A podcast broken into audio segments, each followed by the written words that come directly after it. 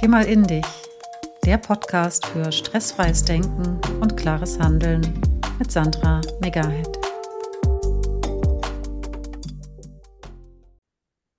Hallo und herzlich willkommen zu unserer heutigen Podcast-Folge.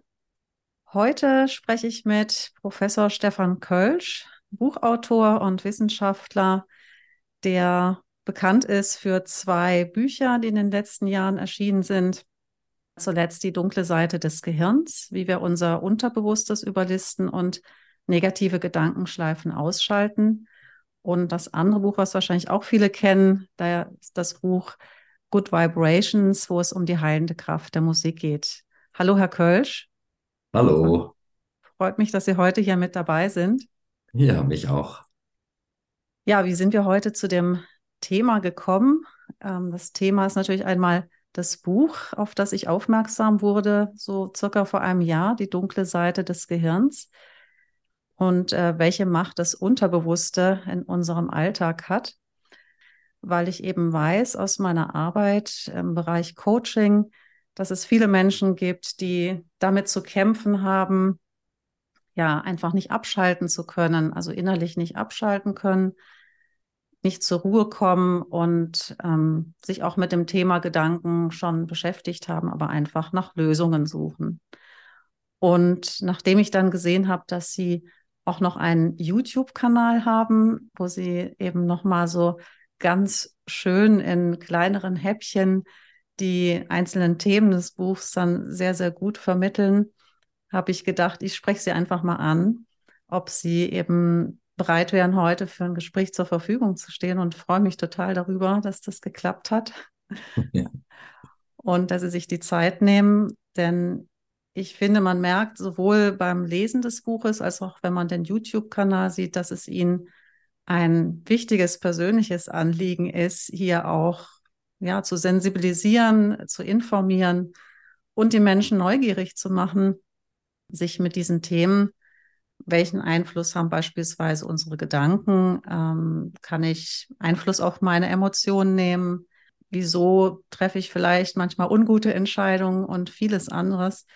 Also das greifen Sie ja ähm, sowohl wissenschaftlich auf in dem Buch, aber vor allem auch sehr alltagspraktisch. Also es enthält ja auch viele Tipps und Anregungen, ähm, wie kann ich da aussteigen, gerade aus dem Thema Gedankenschleifen, was viele zum Beispiel kennen, wenn sie halt nachts aufwachen und äh, dann ihnen irgendwas durch den Kopf rast und da sehr verzweifelt sind. Also das kenne ich eben aus meiner Coaching-Praxis und natürlich selbst auch aus Lebensphasen, ähm, wo es mal bei mir unruhiger war. Zum Glück habe mhm. ich für mich schon Methoden gefunden und bin da immer sehr neugierig, neue auch zu entdecken. Und so kommen wir eben zu der heutigen Folge. Ja, Sie haben ja eine ganz spannende Biografie, Herr Kölsch. Also ähm, Sie haben ja praktisch mit der Musik begonnen, die sich auch anscheinend so durch Ihr Leben zieht. Dann haben Sie mhm. Psychologie und Soziologie studiert, Kognitions- und Neurowissenschaften. Derzeit und wahrscheinlich auch heute leben Sie in Norwegen oder sind heute in Norwegen, mhm. wo Sie an, die, an der Universität Bergen ähm, im Bereich der biologischen und medizinischen Psychologie eine Professur innehaben. Wie kam es zu dem Buch? Also gerade das Buch Die dunkle Seite des Gehirns.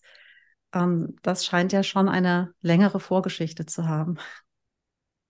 Ja, also unbewusste und insbesondere unterbewusste Prozesse im Gehirn interessieren mich schon sehr lange, eigentlich äh, schon seit ich angefangen habe, damals in den 90er Jahren Psychologie zu studieren. Und genau wie Sie gerade gesagt haben, legt uns das Unterbewusste oft Fallstricke, denn das Unterbewusste hat sich im Urwald entwickelt. Für den Urwald ist das Unterbewusste auch perfekt. Aber in unserem modernen Leben, ja, mit Kühlschrank und Smartphone und Podcasts, da legt uns unser Unterbewusstes eben oft Fallstricke, in die wir immer wieder leicht hereintappen. Alle, ähm, das passiert uns allen ja immer wieder. Und mit diesem Buch wollte ich einmal viele dieser Fallstricke aufzeigen, denn wenn man die erstmal so entdeckt und erkennt, dann fällt es einem viel leichter, die auch im Leben dann zu umgehen. Ja, und dazu habe ich dann noch ein paar praktische Tipps auch mit eingepackt in das Buch, die es einem vielleicht noch leichter machen, diese Fallstricke zu erkennen und dann auch zu umgehen. Ja, Sie sind ja schon jetzt eingestiegen eben mit der Faszination des Unterbewussten, der Sie sich eben schon lange beschäftigen. Und es werden sich natürlich viele fragen, na ja, gut, äh, habe schon mal davon gehört, aber wie wirkt sich das denn jetzt auch, äh, auf meinen Alltag aus, auf mein Leben, auf mein Arbeiten, auf meine Beziehungen? Ja. Und ähm, was haben Gedanken damit zu tun oder negative Gedanken vor allem? Ja, also in der Evolution hat sich das Unterbewusste als ein zusätzliches Emotionssystem entwickelt, das Dinge konnte, das andere Emotionssysteme nicht können.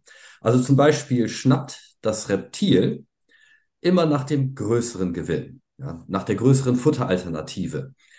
Bei den Säugetieren hat sich mit dem Unterbewussten ein ganz neues System ausgebildet, das berücksichtigen konnte, wenn ich zwei Futteralternativen habe, selbst wenn die eine größer ist, was ist, wenn die riskanter ist? Denn das Unterbewusste bevorzugt lieber eine etwas kleinere, aber sichere Alternative gegenüber der größeren, unbekannten Alternative. Oder wenn ich eine sehr kleine äh, Futteralternative habe, aber dem gegenüber eine sehr große Futteralternative, die aber riskant ist, dann werde ich risikofreudig. Das sind also relativ ähm, komplizierte Berechnungen, die das Unterbewusste im Bruchteil einer Sekunde dort vollführen, äh, voll, voll, vollführt. Und ähm, das ist auch bei uns Menschen, sind diese Mechanismen noch beheimatet, diese evolutionär über lange, lange Zeit gewachsenen äh, Mechanismen und beeinflussen unsere Wahrnehmung und, und, und äh, unsere Entscheidungen. Denn das, was das Unterbewusste als zum Beispiel riskant einstuft, stuft es als besonders riskant ein. Ja, um uns auch ja in die Richtung zu lenken, dann zum Beispiel die sichere Alternative zu wählen. Und das kann zum Beispiel dahin führen, dass wir die Welt dann oft mit verzerrten Augen wahrnehmen, nämlich wenn wir durch die unterbewusste Brille gucken. Dadurch kommt es zum Beispiel dazu, dass wir uns auf negative Kleinigkeiten versteifen und dabei das große Ganze aus dem Auge verlieren. Und das macht uns das Leben dann oft ähm, unnötig schwer und auch unnötig, sagen wir mal, ähm, unbequem und ja, vergrellt uns, versauert uns oft ähm, eigentlich schöne Zeiten. Ja, Sie haben jetzt ja schon angesprochen, dass es ja eigentlich auch einen Sinn hat. Praktisch diese Mechanismen waren ursprünglich ja mal dafür ausgelegt, uns auch zu schützen. Und genau. die Tendenz, dass wir natürlich eher auf das Negative gucken oder vielleicht auf negative Details, nicht mehr das Große und Ganze sehen. Ähm, haben Sie denn den Eindruck oder ist es vielleicht auch schon ähm, wissenschaftlich untersucht worden, dass es, dass es heute so alles so verstärkt auftritt oder wir das wahrnehmen, dass es auch mit unserer Art zu leben und zu arbeiten zu tun hat? Ich glaube nicht, dass das heute schlimmer ist als vor 10 oder vor 100 oder vor 1000 oder vor 10.000 Jahren. Also, das begann mit der Sesshaftwerdung des Menschen, dass diese Mechanismen uns äh, begonnen haben, Fallstricke in den Weg zu legen. Aber es gibt natürlich Situationen, an denen wir Dinge besonders stark festmachen können. Also zum Beispiel ähm, jetzt in einer Situation, in der wir uns in einer weltpolitischen Krise wähnen, mit dem Ukraine-Krieg, mit dem Krieg in Israel und Palästina. Und da gibt es natürlich viele Menschen, die zum Beispiel Verwandte dort haben, Freunde dort haben, die vielleicht sich durch Flüchtlinge überrannt fühlen, die sozusagen persönlich irgendwie in einer Art involviert sind die es ihnen äh, vielleicht schwer macht, dann auch abzuschalten von diesen negativen Nachrichten und die vielleicht auch dann aus negativen Gedankenschleifen nicht mehr herauskommen, weil sie immer wieder um dieses eine Problem kreisen. Ist jetzt nur ein Beispiel. Ähm, am Arbeitsplatz kennen viele vielleicht Probleme mit einem bestimmten Kollegen oder einer bestimmten Kollegin. Es gibt Menschen, die haben vielleicht eine Krise, ein Trauma hinter sich, das sie probieren zu überwinden. Es gibt Menschen, die haben mit Depressionen zu kämpfen. Äh, und bei all diesen Dingen funkt uns das Unterbewusste dahingehend ein, rein, dass es ähm, Dinge, die schwer sind oder tragisch oder negativ sind, negativer macht, als sie in Wirklichkeit tatsächlich sind. Und das macht es uns natürlich nicht gerade leichter, mit diesen Krisen und diesen Schwierigkeiten und diesen Problemen umzugehen. Aber es kann helfen. es, kann, es kann ein erster Trost sein, wenn wir, wenn wir uns das Sprichwort zu Herzen nehmen, es ist nur halb so schlimm. Denn äh, äh, oft die, die, die Dinge, die das Unterbewusste negativer macht, als sie tatsächlich sind, sind also in Wirklichkeit tatsächlich auch nur halb so schlimm. Mhm. Und äh, also diese Einsicht hat mir selber auch schon durch viele Lebenskrisen ähm, geholfen. Denn in, gerade wenn wir in Krisen sind, dann richten wir unser Augenmerk ja wenig auf die Dinge, die wir tatsächlich auch noch haben, sondern wir richten unser Augenmerk eher auf die Dinge, die uns verloren gegangen sind oder die uns drohen, verloren äh, zu gehen.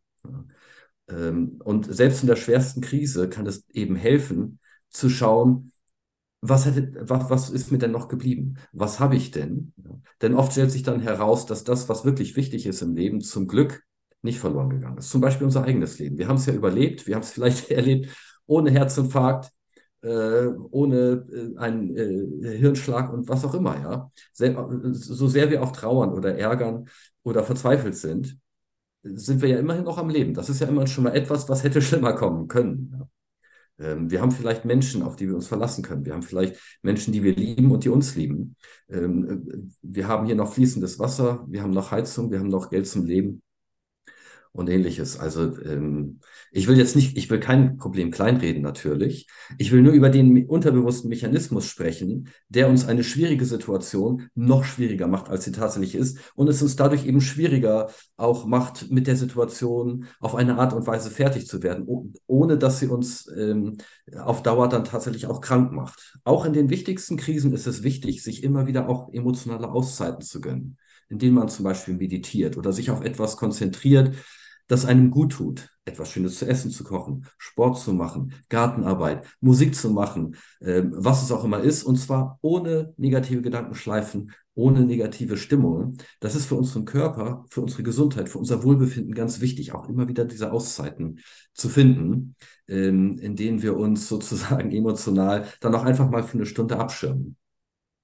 Damit wir mhm. innerlich auch wieder regenerieren können, damit unsere Seele auch wieder atmen kann und wieder Frieden finden kann. Das ist wichtig für unsere Gesundheit. Das macht es uns dann auch tatsächlich leichter und es stärkt uns, ähm, die Probleme dann in einer konstruktiven Art anzugehen. Ja, also kann ich auf jeden Fall bestätigen, also aus eigener Erfahrung und natürlich äh, der Person, mit denen ich gerne zusammenarbeite, die einfach ja wieder entdecken, was sie vielleicht zum Beispiel aus der Kindheit sogar ähm, noch kennen, was sie da schon gerne gemacht haben. Viele haben so ein bisschen da den Anschluss verloren, ähm, gerade eben durch diese ständige Erreichbarkeit und ähm, das viele Einwirken äh, von Informationen und ähm, medialen Inhalten. Sie haben in Ihrem Buch auch so ganz kleine nette Tipps, weil das finde ich eben oft dann so eine, hilfreich für den ersten Schritt, ne? weil viele sagen, oh, ich habe ja gar nicht so viel Zeit und ich kriege das nicht unter.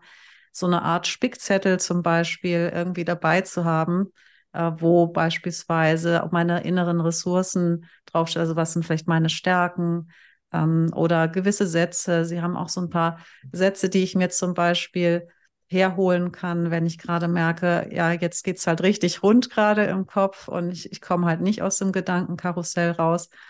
Können Sie da nochmal äh, so konkrete Tipps geben? Also wenn ich jetzt gerade das Beispiel ich habe irgendwie Stress und Ärger mit einem Kollegen oder einem Vorgesetzten und das raubt mir jetzt meinen Schlaf. Was könnte ich dann tun, wenn ich eben entweder wütend, traurig oder verzweifelt bin? Ja, also es kommt natürlich auf die Situation an, es kommt auch auf die Person drauf an. Zum einen ähm, ist ein ganz häufiges Problem ja diese negativen Gedankenschleifen, wenn man mit seinen Gedanken nicht mehr aus diesem Gedankenkarussell rauskommt, wenn man zum Beispiel nicht mehr einschlafen kann, aber auch wenn man sich erwischt beim Duschen, beim Fahrradfahren, im Auto ähm, oder eben auch auf der Arbeit bei Tätigkeiten, dass, dass man eigentlich, statt sich auf die Sache zu konzentrieren, die man eigentlich machen wollte, mit seinen Gedanken wieder um ja den blöden Kollegen, die fiese Ex, was auch immer dort passiert ist, was einen emotional belastet, wo man vielleicht etwas, wo man einen Verlust erlitten hat, sei es jetzt emotional, sei es finanziell, sei es Ansehen und Ehre, was auch immer. Ja. Ähm, das ist eben so ein unterbewusster Mechanismus, der evolutionär auch dadurch gewachsen ist, dass wir natürlich lernen wollen, Situationen, in, denen wir, in der wir Verluste erlitten haben, dann in Zukunft zu vermeiden. Ja, deswegen lenkt unser Unterbewusstes auch unsere Aufmerksamkeit und unsere Gedanken immer wieder darüber rumzukreisen. Aber unser Unterbewusstes kann nicht logisch denken und kann auch nicht anhand von Logik rational Lösungen entwickeln, sondern unser Unterbewusstes kreist eben einfach nur um, irgend, äh, um, um negative ähm, Dinge ähm, immer wieder drumherum. So. Und in so einer Situation kann es uns zum Beispiel äh, helfen, als erstes einmal zu erkennen, dass wir wieder negative Gedankenschleifen haben, dass wir, dass wir die produzieren, dass wir uns denen sozusagen, dass wir mit denen unsere Zeit verschwenden. Und das hört sich leicht an, aber jeder kann ja mal überlegen, also wie lange habe ich das letzte Mal gebraucht, bis ich das erkannt habe, dass ich wieder in diesen negativen Gedankenschleifen bin? Ähm, kann ich es nächstes Mal vielleicht noch schneller erkennen? Äh, und der zweite Schritt ist dann, in dem Moment, in dem man das erkannt hat, ah, da sind sie wieder, diese negativen Gedankenschleifen, sich zu sagen, ein Glück, dass ich das jetzt erkannt habe, jetzt denke ich an etwas anderes. Ja. Jetzt denke ich an etwas, was mir gut tut, was vielleicht tatsächlich in meinem Interesse ist, ähm, was mir vielleicht hilft, ein Problem zu lösen oder einfach an irgendetwas anderes, ähm, was mir, ähm, sagen wir mal, was wirklich in meinem Interesse ist, zum Beispiel, ja, den Tag zu planen, Dinge vorzubereiten, an etwas zu denken, was ich Schönes in meinem Leben habe, vielleicht an etwas zu denken, worüber ich mich freue in meinem Leben und ähnliches. Oder mich einfach auf meine Tätigkeit zu konzentrieren. Ja, oft ist es ja so, ähm, dass wir mit etwas beschäftigt sind und dann durch die negativen Gedankenschleifen abdriften. Studien haben gezeigt, dass Menschen in Situationen, in denen sie sich auf die Tätigkeit konzentrieren, glücklicher sind, als wenn sie ihre Gedanken einfach um negative Dinge schweifen lassen, selbst wenn die Tätigkeit selber eigentlich gar nicht so angenehm ist. Mhm. Und äh, der, der dritte Schritt ist, ähm, dann tatsächlich auch dabei zu bleiben. Also nicht, nicht wieder abzudriften. Und wenn man merkt, oh, jetzt bin ich wieder abgedriftet, die Gedanken wieder zurückzulenken.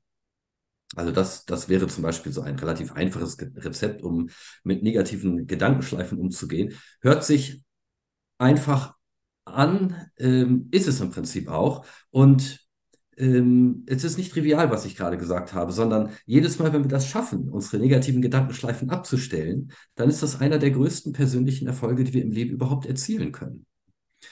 Und ich habe gerade auch schon davon gesprochen, man kann sich zum Beispiel anstatt negativen Gedankenschleifen äh, hinzugeben, auch überlegen, was sind eigentlich so die positiven Dinge in meinem Leben. Das ist, glaube ich, etwas, was viele zu sehr vernachlässigen und was ich auch als, als regelmäßige Übung in meinem Buch äh, vorschlage, ähm, was, glaube ich, auch ein wichtiger Teil der eigenen seelischen Gesundheit ist, sich das immer wieder bewusst zu machen. Was sind die positiven Dinge in meinem Leben? Sich vielleicht in zehn oder zwölf Sätzen auch gerne laut ähm, vorzusagen, worüber man eigentlich glücklich ist in seinem Leben. Boah, ist es ein Glück, das. Ja. Mann, ist es schön, das. Boah, habe ich ein Glück gehabt, das. Ja, wow, boah, ein Glück, das. Und da, das kann man sich gerne aufschreiben. Ähm, dann, dann manchmal hilft es das, wenn man das auf einem Zettel hat, denn gerade in Situationen, in denen man wirklich verzweifelt ist oder äh, in denen man vielleicht eine depressive Phase hat, ist es eben ganz, ganz schwierig, sich diese Dinge zu vergegenwärtigen. Ja, wenn ich einen depressiven Patienten sage, sag mir mal eine Sache, die in deinem Leben, ähm, wo du sagst so, wow, ist das toll, wow, habe ich da ein Glück gehabt, ja, dann äh, kriege ich oft als Antwort so, pff, fällt mir einfach nichts ein. Und äh, ja, das können ganz triviale Sachen sein, dass ich gesund bin, ja, dass ich noch keinen Herzinfarkt hatte, dass ich noch keinen Hirninfarkt hatte, ja, zum Beispiel. Ja. Ähm, dass ich, dass ich genug zu essen habe, dass ich ein Dach über dem Kopf habe, dass ich, eine dass ich Personen habe, die mich lieben und äh, die ich liebe. Ähm, und dann hatten Sie gerade auch die Stärken angesprochen. Ganz ähnlich. Also es ist auch immer wieder wichtig, gerade in Momenten, in denen wir uns vielleicht klein oder ohnmächtig fühlen, in denen wir uns vielleicht wertlos fühlen, in denen wir uns vielleicht ja, am liebsten vor Scham vor uns selbst im Boden versinken würden, wenn wir dort, wenn wir uns in den Situationen vergegenwärtigen, was kann ich eigentlich? Was sind eigentlich meine Stärken? Was mache ich eigentlich richtig gut? Ja, was, was ist eigentlich, was, was ist ein richtiges Talent von mir? Und auch das fällt einem in Phasen der Verzweiflung oder der Depression, der Verzagtheit oft sehr, sehr schwer. Und deswegen ist es auch günstig, die sich tatsächlich auf dem Zettel aufzuschreiben und den verfügbar auch dann irgendwo zu haben. Als Liste im Smartphone, als Liste im Portemonnaie oder ähnliches. Fünf, sechs, sieben, acht Dinge, von denen man meint, von denen man meint, das ist eine persönliche Stärke von mir. Jeder hat äh, etliche davon. Und die sich auf einen Zettel zu schreiben, ähm, kann dann in solchen Situationen helfen. Ja, also ich kenne das von mir selber auch, dass ich dann manchmal denke, ach, also irgendwie alles ist, äh, alles nützt irgendwie nichts und äh, warum überhaupt noch mit irgendwas anfangen und so weiter. Aber dann hole ich mir den Zettel raus und dann sehe ich zum Beispiel, ja, ich kann, ich habe ein gewisses Talent zum Schreiben zum Beispiel. Ja. Und dann, ja, das stimmt. Und ich wollte ja auch noch dieses oder jenes wollte ich schreiben und dann fühle ich mich gleich viel mehr motiviert, diese Tätigkeit, dieser Tätigkeit vielleicht auch nachzugehen. Denn das liegt natürlich auch in meinem langfristigen Interesse. Das ist ja das, was ich wirklich will im Leben und, ähm, und, und nicht sozusagen äh, in dieser Situation jetzt verhangen bleiben mit negativen Stimmungen und negativen Emotionen. Auch ein Zettel, der, auf dem wir uns bewusst äh, aufgeschrieben haben, was ist mir eigentlich wirklich wichtig im Leben, kann hilfreich sein. Denn abends ins Bett zu gehen und morgens aufzustehen mit einer Klarheit darüber, was mir wirklich wichtig ist im Leben, hilft, ruhiger zu schlafen und den Tag äh, motivierter anzugehen. Ja, das finde ich äh, sehr interessant, vor allem jetzt dieser Aspekt nochmal, wie starte ich in den Tag. Ich denke, das macht auch einen sehr großen Unterschied. Also ich beispielsweise habe gewisse Rituale. Ich mache meine Mini-Meditation, Mentalübungen und dann auch Atemübungen und habe dann festgestellt, dass dann praktisch im Lauf des Arbeitstages für mich ähm, die Zeit irgendwie langsamer vergeht. Also es fühlt sich nicht mehr so unter Druck und so reaktiv an, sondern ich habe so das Gefühl, okay, es kommen ja manchmal diese vermeintlichen dringenden Anfragen rein. Also die sind ja meistens dringend für andere Leute. Und dann merke ich, dass es mir dann gelingt, erstmal zu gucken, ähm, ist das eben jetzt wirklich so dringend, so äh, für irgendjemand von uns überlebensnotwendig, dass wir das jetzt sofort bearbeiten und sogar vielleicht noch entscheiden müssen.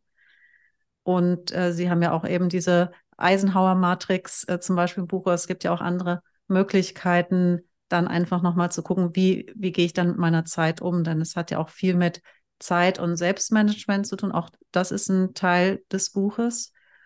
Und ja, ich denke, dass, äh, dass es ja letztendlich darum geht, immer mal wieder das große Ganze einmal zu sehen und nicht mehr eben in diesem einen vermeintlichen Problem festzuhängen. Die Beispiele, die Sie ja jetzt auch erwähnt haben, da dreht sich ja viel um Dinge, die wir eigentlich jetzt in dem Moment gar nicht aktiv beeinflussen können. Zum Beispiel die Weltlage, wenn die uns durch den Kopf geht, oder Dinge, die schon länger zurückliegen oder die noch in der Zukunft liegen. Und denke ja, dass jeder diese Erfahrung gemacht hat, da wo es ihm gelingt, wieder in dem Moment zu sein. Ein, der einfachste Weg für mich und für viele ist ja praktisch, sich auf seinen Atem erstmal zu konzentrieren und eben dann wahrzunehmen, ja, ich, ich atme, mein Herz schlägt und erstmal ist alles in Ordnung.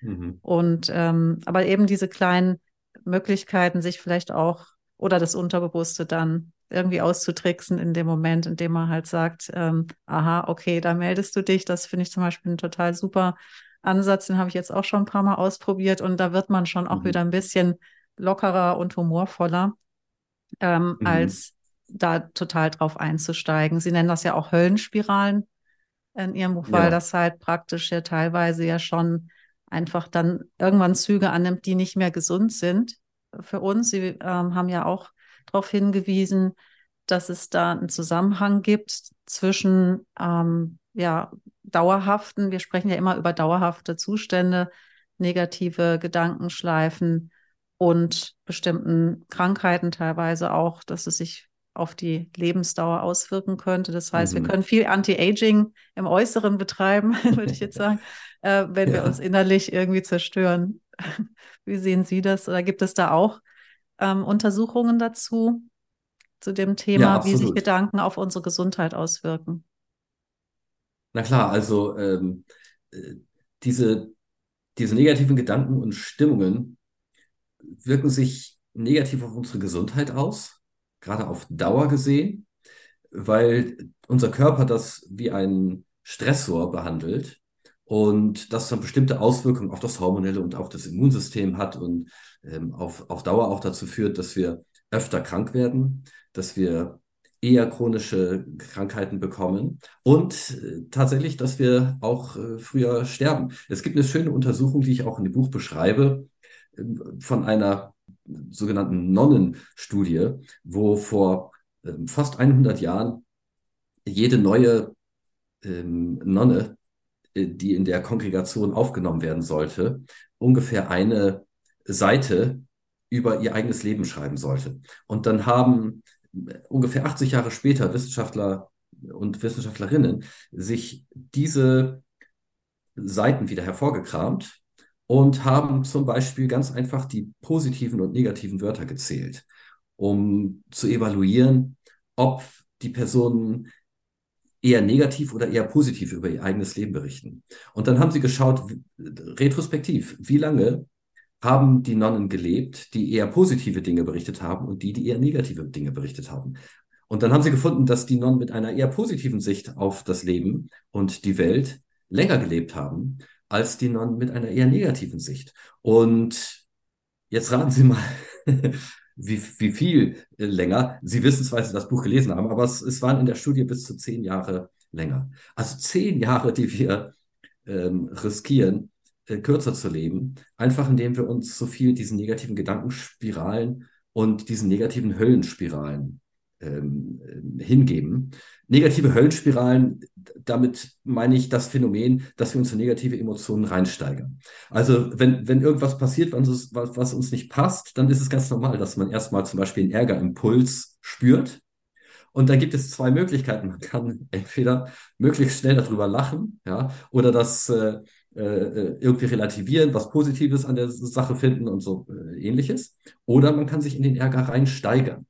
Und die unterbewusste Tendenz ist, sich in den Ärger reinzusteigern. Und das Reinsteigern, dieses äh, in dieser Emotion, negativen Emotion, zum Beispiel in den Ärger zu kreisen, das bezeichne ich mit dieser Höllenspirale. Wenn sich also unsere Aufmerksamkeit dann wirklich nur noch auf diesen kleinen, meistens ist es ja ein relativ kleiner Anlass dieses Ärgers richtet und äh, dann wir uns auch nur noch an ähnliche negative Dinge erinnern und ähm, uns noch immer mehr Negatives dazu einfällt und wir dann es immer schwieriger finden, aus dieser, aus diesem Ärger wieder rauszufinden. Ja, also ähm, im, im, im, wirklichen äh, Leben, im alltäglichen Leben, seien wir mal ganz ehrlich, sind es ja oft eher kleine Anlässe, die uns unverhältnismäßig stark ärgern lassen. Ja, also ähm, wenn die Ehegattin die Spülmaschine wieder falsch eingeräumt hat, zum Beispiel, ja, das macht sie ja nicht, um mich zu ärgern.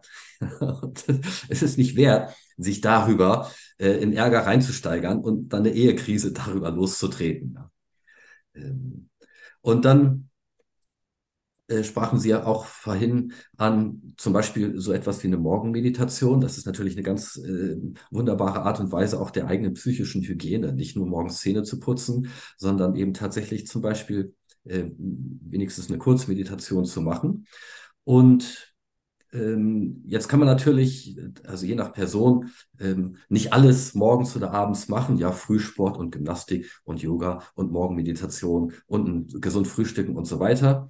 Ähm, aber man kann zum Beispiel bei den Dingen, die man sowieso morgens tut, die gleich in eine Meditation dahingehend umwandeln, dass man sich sagt, ich mache das morgens ohne negative Gedankenschleifen.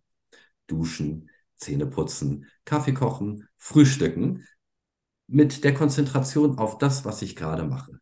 Ohne die negativen Gedankenschleifen, ohne den Ärger, dass die Spülmaschine gerade wieder falsch eingeräumt wurde oder dass das Geschirr wieder in der Spüle steht oder ja, dass der Kaffee schon wieder aus ist oder was auch immer das ist. Ja, dann trinke ich eben Tee diesen Morgen. Ja.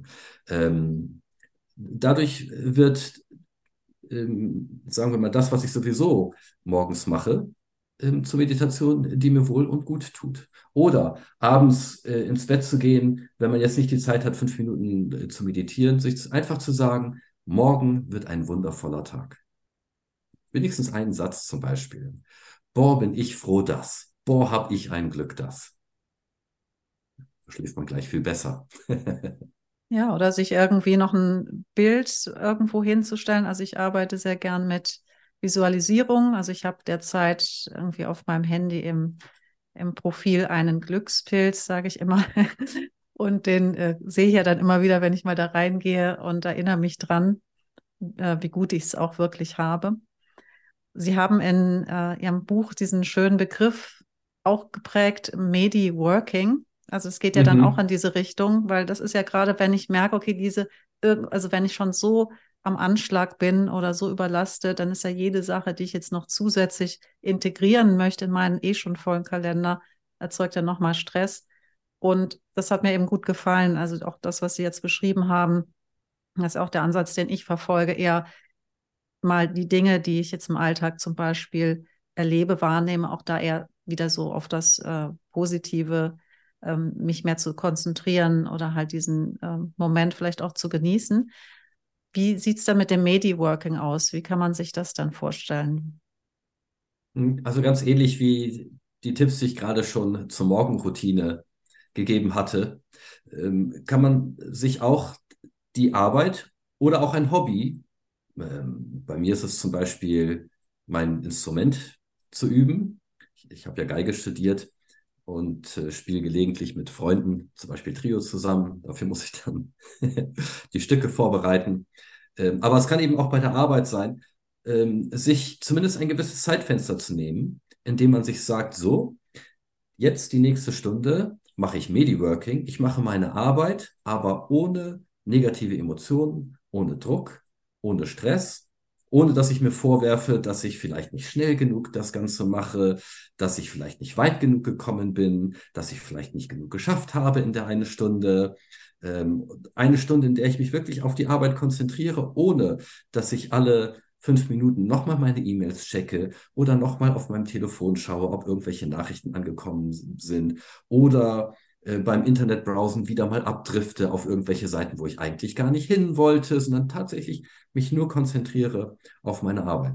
Ich selber habe die Pers äh, Erfahrung gemacht, dass obwohl es sich äh, so anhört, als wäre man dabei sozusagen langsamer und vielleicht ineffektiver, ich tatsächlich in, die, in solchen Stunden mehr schaffe, ähm, als in Stunden, in denen ich ähm, mich nicht wirklich darauf konzentriere, auf die Tätigkeit. Und in dem Moment, in dem wir uns auf eine Tätigkeit wirklich konzentrieren und unsere negativen Gedanken und unsere negativen Emotionen und Stimmungen außen vor lassen, wird das zu einer regenerativen Tätigkeit. Selbst wenn die Tätigkeit selber gar nicht so angenehm ist. Im Buch gebe ich ja das Beispiel auch mit der Steuererklärung. Natürlich ist das etwas, was eigentlich jeden nervt zu machen. Aber wenn wir das schaffen, ohne Ärger, ohne die negativen Stimmungen und Emotionen, ähm, Schritt für Schritt, für Schritt, für Schritt über eine Stunde, hin, äh, über eine äh, Stunde hinweg zu bearbeiten, dann kann selbst das Arbeiten, äh, Abarbeiten einer Steuererklärung zur Meditation werden. Und wenn ich dann nach der einen Stunde nicht so viel geschafft habe, wie ich eigentlich wollte, und das Ganze noch immer nicht zu fertig ist, ja, und ich dann irgendwann nochmal da dran muss und so weiter, dann macht das nichts. Ja. Es ist nicht so schlimm. Dann habe ich wenigstens eine Stunde lang meditativ gearbeitet und wenn dann noch was übrig geblieben ist, mache ich das eben beim nächsten Medi-Working weiter. Medi-Working als, als Begriff ist eben einfach eine Zusammensetzung aus Arbeit und Meditieren, ja, Medi-Working. Ähm, das kam mir damals auch im Zusammenhang mit meinem Instrument praktizieren. Letztendlich, ja, bin ich darauf gekommen, das Musikstudium habe ich mir oft selber dadurch versauert, dass ich beim Spielen immer wieder diese negativen Gedankenschleifen hatte. Du bist noch nicht gut genug. Du musst noch viel mehr üben. Die anderen sind besser. Ja? Die Konkurrenz ist so groß. Jeder kennt das von sich, dass man beim Arbeiten oft dann so leicht abdriftet oder bei anderen Tätigkeiten, anstatt sich wirklich mit positiv drauf zu konzentrieren. Schon wieder ein falscher Ton. Ja? Die Passage klappt noch immer nicht. Aber sie klappt vielleicht schon ein bisschen besser als letztes Mal. Und wenn sie jetzt zehn Tage lang noch nicht so gut klappt, egal ähm, wenn ich das jeden Tag konzentriert übe, dann wird es nach zehn Tagen besser klappen, als es jetzt klappt. Oft sind die Fortschritte, die wir bei unserer Arbeit machen wollen, nicht so groß, wie wir uns das wünschen. Aber wenn wir dranbleiben und nicht aufgeben und das Ganze mit Ruhe und Gelassenheit Schritt für Schritt machen, dann wird es irgendwann auch zum Erfolg führen. Und ähm, im Studium, in meinem Psychologiestudium, ähm, als ich dann gelernt habe über Techniken der Meditation, die ja schon Jahrtausende Jahre alt sind und äh, in der Psychologie in den USA, aber auch in Deutschland dann wiederentdeckt wurden und ja auch oft dann unter dem Begriff des Achtsamkeitstrainings oder der Achtsamkeit dann jetzt äh, sozusagen neu verpackt werden. Äh, da fiel mir auf, dass dass ich so etwas wie Achtsamkeit oder Meditation mit zum Beispiel meinem Musikmachen oder mit dem Lernen für die Prüfungen oder mit dem Erarbeiten des Stoffes verbinden kann. Ja, das heißt, es sind halt sehr viele Bewertungen praktisch, die aus dem Unterbewusstsein kommen, die dann den Stress machen. Die Beispiele, die Sie jetzt gebracht haben, beispielsweise beim Üben, ich vergleiche mich, ne? oder ich denke, ja, es ist, ich bin noch nicht gut genug, Stichwort auch Perfektionismus. Es geht ja nicht immer mhm. vielleicht um einen Konzertauftritt, sondern manchmal um ganz alltägliche Dinge. Äh, eine Präsentation, also, die ich halte, genau. Und da ähm, kommen halt ja auch oft sehr oft diese Bewertungen und Vergleiche rein, die uns das Leben dann schwer ja. machen. Und dann, also nicht, dass ich da jetzt falsch verstanden werde. Es ist natürlich auch völlig okay, sich wirklich einfach mal eine Stunde Auszeit zu gönnen und sagen so, jetzt, jetzt bin ich eben nicht mal nicht produktiv, sondern ja, jetzt mache ich wirklich äh, also es, es muss ja äh, nicht immer irgendwas am Ende der Stunde bei herauskommen. Nicht, dass ich da jetzt missverstanden werde. Ich persönlich bin ein Typ, der, der gerne immer auch ein Ergebnis hat. Deswegen ist es für mich sozusagen die etwas attraktivere äh, Variante. Aber es ist natürlich auch völlig okay, wenn man sich sagt, ich nehme mir eine Stunde Auszeit mit etwas, ähm, was wirklich reine Meditation ist, was wirklich reines Achtsamkeitstraining ist, ähm, ohne dass ich auf irgend, sozusagen, ohne dass ich irgendein Ergebnis ähm, danach im Hinblick zum Beispiel auf ein Instrument lernen oder eine Arbeit oder ähnliches haben muss. Und äh, dann sagten sie ja auch, ähm, bei seiner Arbeit, ähm, manchmal wächst einem alles über den Kopf und es ist schwer, ähm, sich wieder zu orientieren und sich zu organisieren. Dafür sind einige Tipps äh, im Buch eben auch da, dass man anfängt, bewusst zu schauen, was muss ich eigentlich machen? Was ist eigentlich dringend? Was ist eigentlich wirklich in meinem Interesse? Was kann ich vielleicht äh, so organisieren, dass ich den großen Berg der jetzt da vor mir liegt, irgendwie dann auch mal wieder abarbeiten kann. Ähm, wir wissen ja mittlerweile, dass wenn man ähm, einen kleinen Teil der Aufgaben bewältigt, wenn es die sozusagen ein kleiner Teil der wichtigen Aufgaben äh, beseitigt oft einen ganz großen Teil des Stresses und der Probleme. Und äh, ein wichtiger Tipp dabei ist vielleicht auch äh, mal Nein zu sagen ähm, zu Anfragen, die man bekommt, zu Aufgaben, die einem, äh, äh, wo man angefragt wird, kannst du das vielleicht noch, könntest du, würdest du hier für mich vielleicht und äh, könntest du da und würden sie da vielleicht noch was schreiben und könnten sie da vielleicht noch was äh, machen und so weiter. Oft Dinge, die wir, zu denen wir Ja sagen, aus Freundlichkeit. Ja, ohne, ohne dass unser Boss uns jetzt vielleicht sagt, äh, mach das jetzt so oder ohne dass wir das vielleicht wirklich machen müssten, sondern einfach, ja, weil ja, jemand hat gefragt und wir lassen uns sozusagen breitschlagen dazu. Und da ist es auch wichtig, mal zu lernen, äh, Nein zu sagen. Damit man sich tatsächlich mit seiner wertvollen Zeit, die man hat, die ja begrenzt ist, auf diejenigen Dinge konzentrieren kann, die man wirklich machen möchte, die, die man wirklich wichtig findet und die auch wirklich im ureigenen Interesse liegen. Genau der Punkt kam kürzlich auch in einer Gruppe, also in einem Training von mir vor, dass ein Großteil der Teilnehmenden schon am Anfang gesagt, sie haben das schon erkannt, dass äh, ein Großteil ihres Stresses, ihres Druckes, den sie empfinden im Berufsalltag dadurch kommt tatsächlich, dass sie eben nicht Nein sagen können, dass sie eher eben reaktiv handeln. Ja. Und da ähm, tun sich eben viele schwer, auch Führungskräfte aus diesen Mustern rauszukommen. Und das wäre nämlich jetzt äh, der Übergang eben zu dem, was dahinter steckt. Also mhm. wie wird denn unter un unser Unterbewusstsein geprägt, zum Beispiel schon in der Kindheit? Warum gibt es vielleicht Menschen oder Menschentypen, die das ausgeprägter haben und manche weniger? Da gehen Sie ja auch in Ihrem Buch drauf ein. Ja. Also ich habe am Anfang unseres Gespräches ja über Alternativen gesprochen, größere, kleinere Alternativen, Futteralternativen, Wahrscheinlichkeiten und wie das Unterbewusste gewachsen ist, dort blitzschnell Entscheidungen zu treffen und uns für eine Alternative zu motivieren und uns die andere Alternative als besonders unattraktiv erscheinen zu lassen. Bei uns Menschen kam noch eine weitere unterbewusste Funktion dazu, nämlich uns konform zu verhalten mit den anderen unserer Gruppe. Und das bedeutet, dass wir unterbewusst dazu motiviert sind, zu unserem Stamm dazuzugehören, dadurch, dass wir so sind wie die anderen in unserem Stamm. Unterbewusst sind wir dazu motiviert, so zu denken wie die anderen unseres Stammes, so zu fühlen wie die anderen unseres Stammes, die Welt so zu sehen wie die anderen unseres Stammes und die Dinge so zu beurteilen wie die anderen unseres Stammes. Es ist natürlich so, dass jeder Stamm von sich selber denkt, er sei der Beste. Und das logischerweise ja nicht äh, wahr sein kann. Das heißt, es gibt irrationale Inhalte, die dort transportiert werden. Und zwar transportiert werden von Eltern an ihre Kinder. Denn die Kinder übernehmen das natürlich von ihren Eltern. Kinder sind hoch motiviert, sich in ihren Stamm einzupassen. Und die Glaubensvorstellungen, die Rituale, die Gesetze, die Rollen, die Regeln ihres Stammes zu übernehmen und ähm, dadurch zu ihrem Stamm dazuzugehören. Und wenn Eltern ihren Kindern das immer als der Weisheit, Weisheit letzter Schluss verkaufen, ähm, dann bedienen sie genau diese irrationale, unterbewussten, äh, unterbewusste Tendenz. Ähm, dann machen sie den Kindern auf das Leben schwerer, als es ist. Man kann ein Kind wissen lassen, das ist die Regel. Wir machen das so.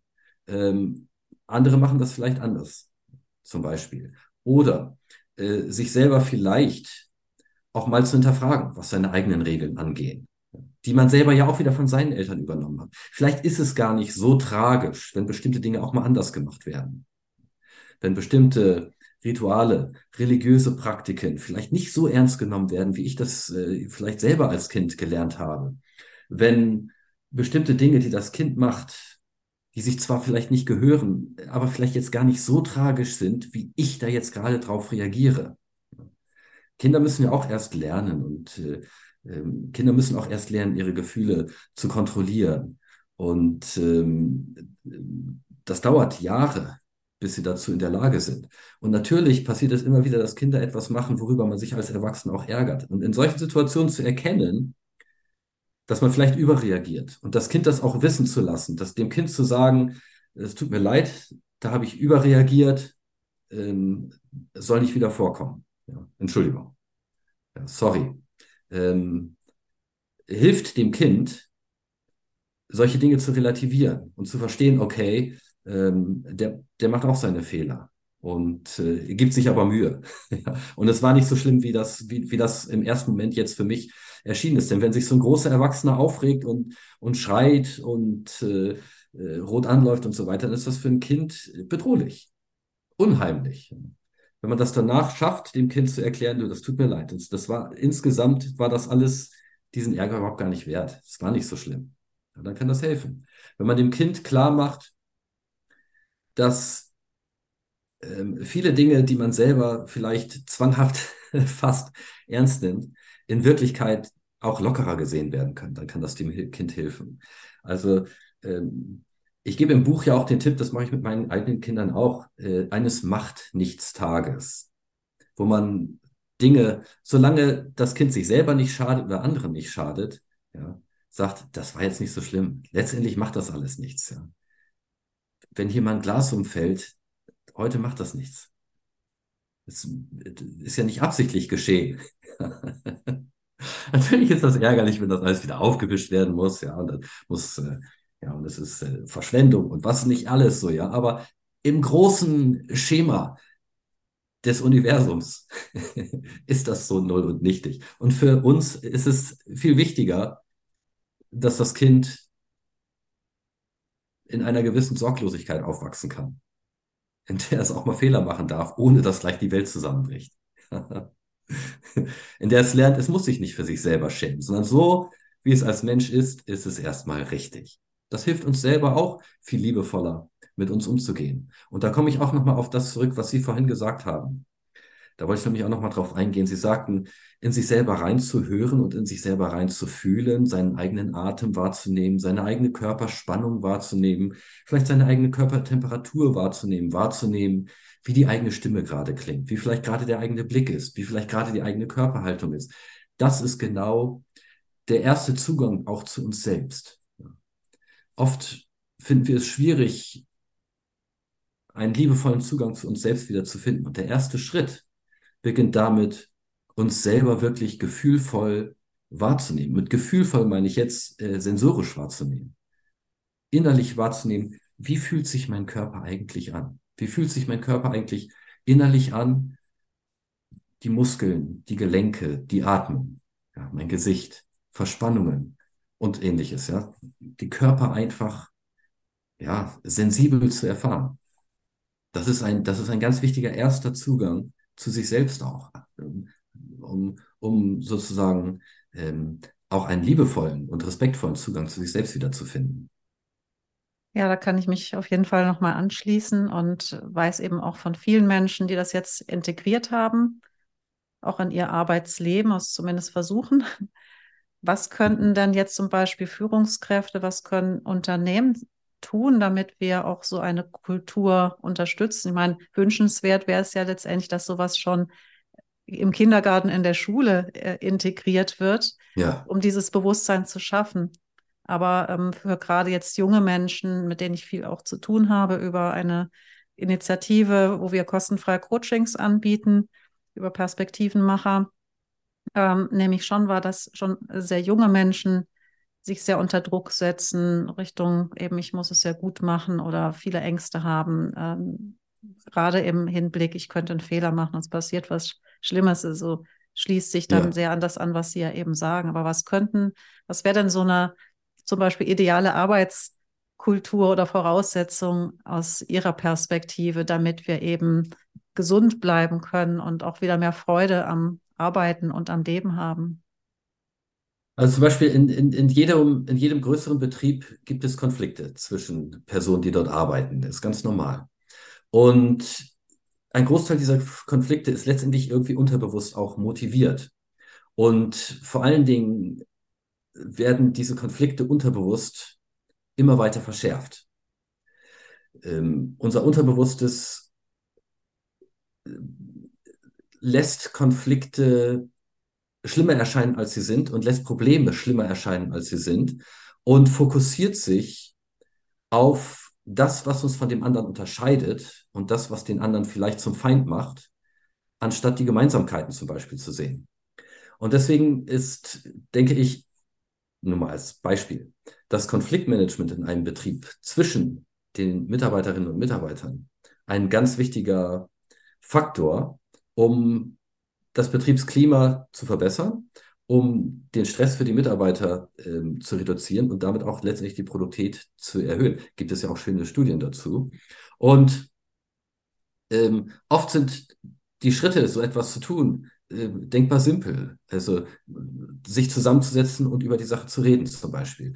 Ähm, in den letzten Jahrzehnten sind ja auch Praktiken entwickelt worden, die zum Beispiel als Medita Medita äh, Mediation beschrieben worden sind. Nicht Meditation, sondern Mediation. Also ein lösungsorientiertes, bewusstes, kommunikatives Umgehen äh, von Parteien mit Konflikten unter der Anleitung eines, ja, hier wird es jetzt Mediators genannt, eben von jemandem, der zum Beispiel sich darum bemüht, die Parteien zu animieren, Gemeinsamkeiten zu finden, die Probleme wirklich mal bewusst auf den Punkt zu bringen und dann auch Lösungen dafür zu finden.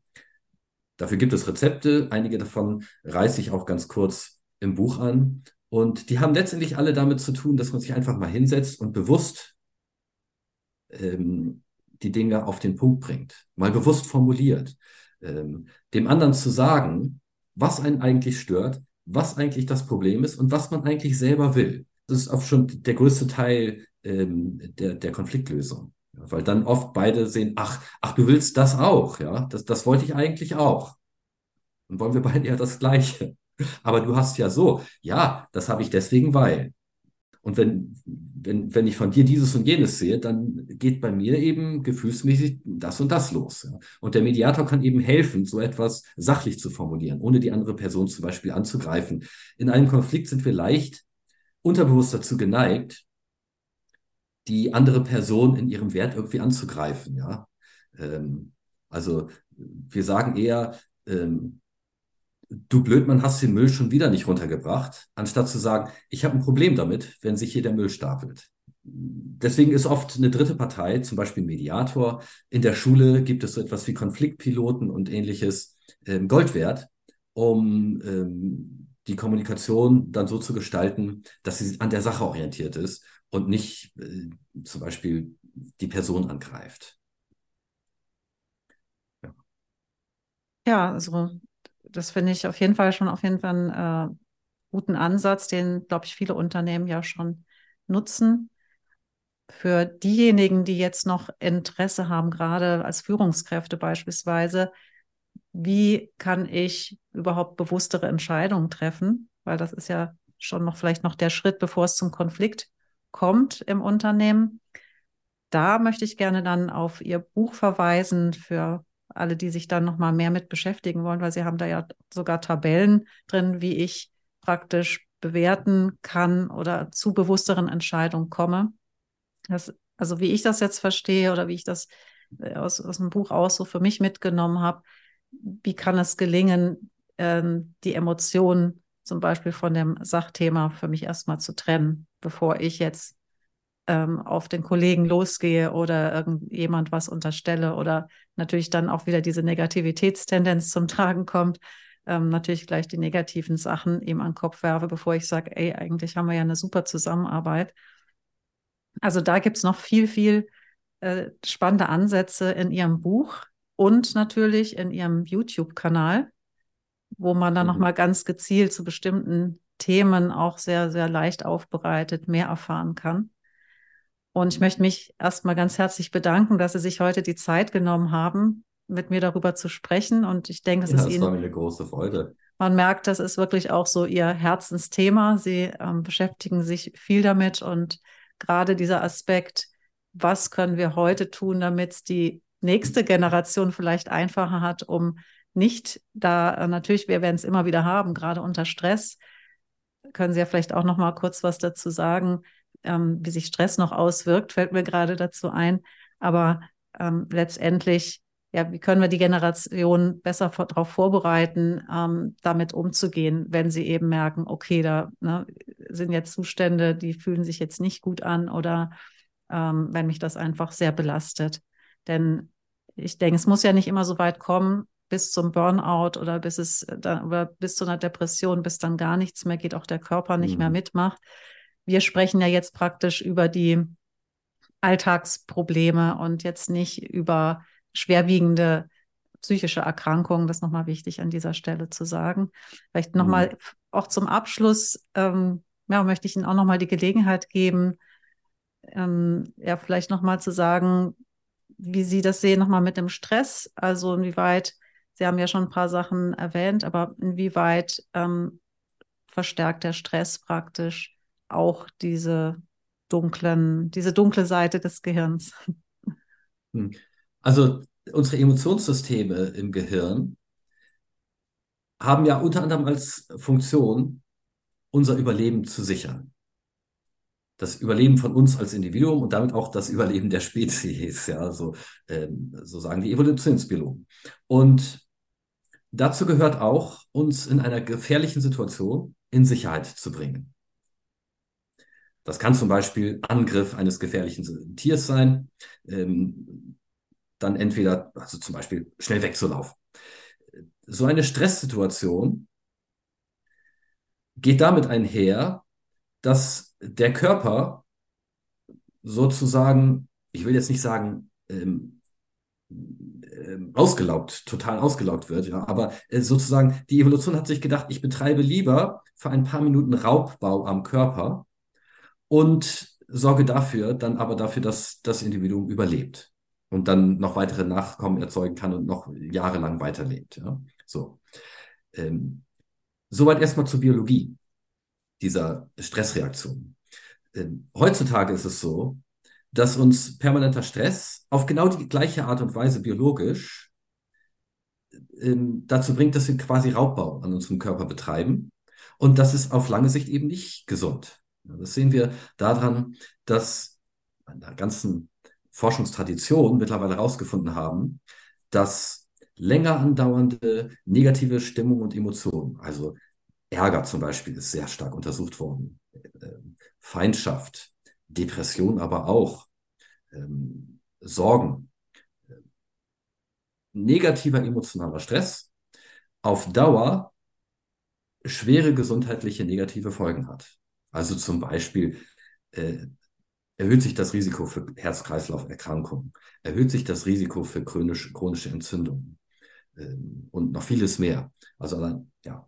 Und deswegen ist es ganz wichtig, dass wir unseren negativen Stress regulieren. Nicht aller Stress ist negativ. Also zum Beispiel, äh, wenn ich bei dem schönen Wetter heute hier in Bergen in Norwegen dann nachher noch aufs Fahrrad äh, steige und einen Berg rauf fahre, mit einem E-Fahrrad, ja, hört sich jetzt vielleicht heldenhafter an, als es ist.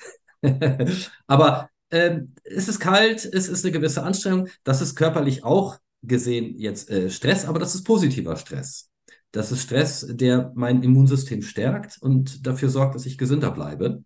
Ähm, aber der emotionale Stress von negativen Stimmungen, von Ärgernissen, von Feindschaft, von Depression ist etwas, der Raubbau an unserem Körper betreibt und uns auf Dauer ähm, krank macht und nur kürzer leben lässt. Deswegen ist das ganz wichtig, dass wir lernen, damit umzugehen. Und ähm, es hilft bei kleinen Gelegenheiten, das zu üben. Ja, zum Beispiel bei der falsch eingeräumten Spülmaschine.